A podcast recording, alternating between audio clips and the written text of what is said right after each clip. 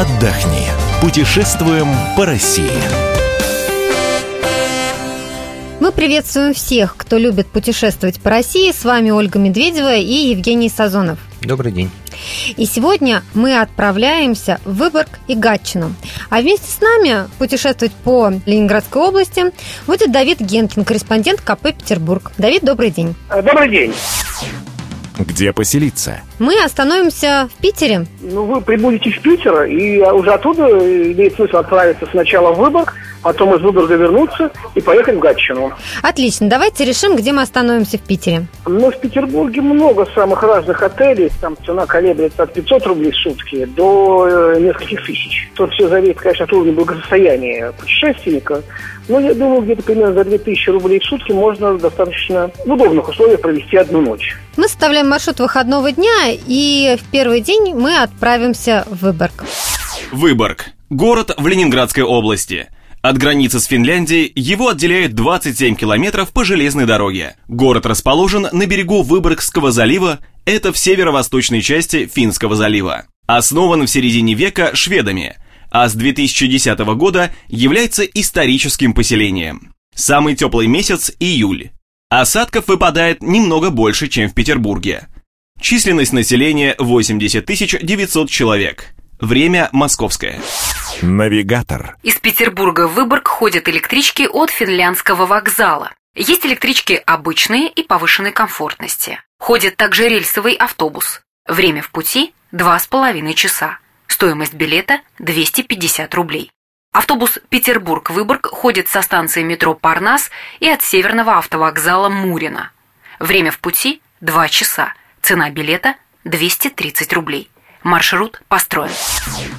Что посмотреть? Куда мы вначале отправимся? Главная достопримечательность Выборга – это замок, основанный шведскими рыцарями в 1929 году. Единственный средневековый замок на территории современной России. Это жемчужина города, поражающая своим величием.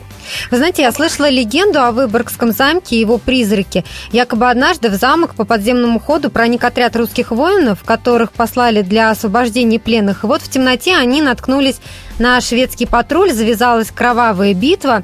В итоге шведы были перебиты, русские а, плены освобождены, и из шведов уцелел только один воин. Когда его нашли, он был в таком шоке, вырвался и бросился во тьму лабиринтов этого замка. И считается, что этот воин блуждает там до сих пор, и последний раз призрак его дал о себе знать, когда в 1910 году археологи стали раскапывать подземный ход, ведущий от замка к старой городской ратуше. Этот лаз известен как Матвеева яма.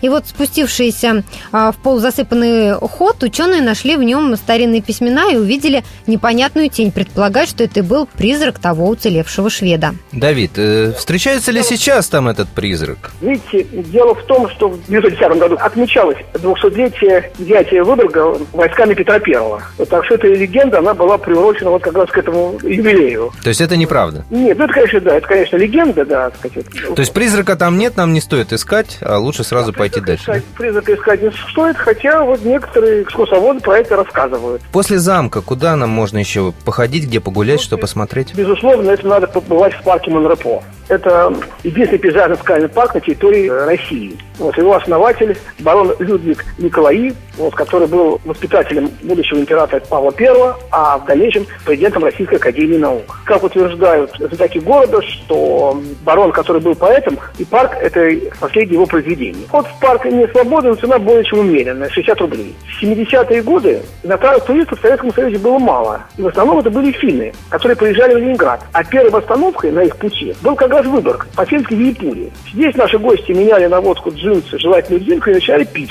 Не дожидаясь Ленинграда. Таких туристов называли водочными. Кстати, финны сейчас нередкие гости в Выборге. Где пообедать? Мы посмотрели замок, парк. Э, Давайте где-нибудь пообедаем. В Выборге огромное количество всевозможных кафе и ресторанов, но разброс цен очень велик. То есть есть где-то совсем дешевые, где можно пообедать, наверное, за рублей 250-300. Ну, а есть те, где вот стоимость офсайт несколько тысяч рублей. Что нам лучше попробовать в Выборге? Рыбные блюда, поскольку город на, на море. На следующий день мы отправляемся в Гатчину. Гатчина. Город в Ленинградской области. По одной из версий, название происходит от слов «гать» – дорога, проложенная через топкое место, и «чиння», что значит «важное, добротное». Лето здесь умеренно теплое, иногда прохладное. Самый теплый месяц – июль.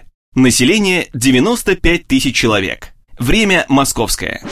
Навигатор. Электричка Петербург-Гатчина ходит от Балтийского вокзала. Время в пути – 1 час. Цена билета – 84 рубля. Маршрутки до Гатчины ходят от станции метро «Московская». Цена билета – 100 рублей. Маршрут построен.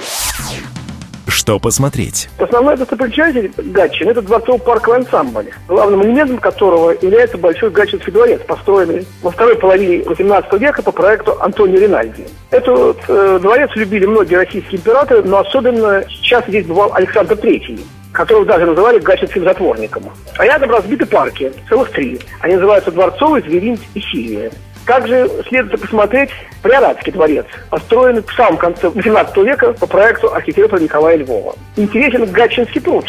Дело в том, что здесь изобретатель Степан Живецкий демонстрировал Александру Третьему модель подводной лодки. Это сопровождается вот э, такой легендой, что супруга Александра Третьего очень любила цветы, и изобретатель поплыл на лодке к берегу, кидал ей большой букет, чем рассчитывал расположить к себе императора. Ну а своенравный монарх высоко оценил изобретение Живецким. Давид, э, сколько стоят билеты в эти дворцы? В эти даты билеты стоят уже подороже. Они стоят порядка 400 рублей.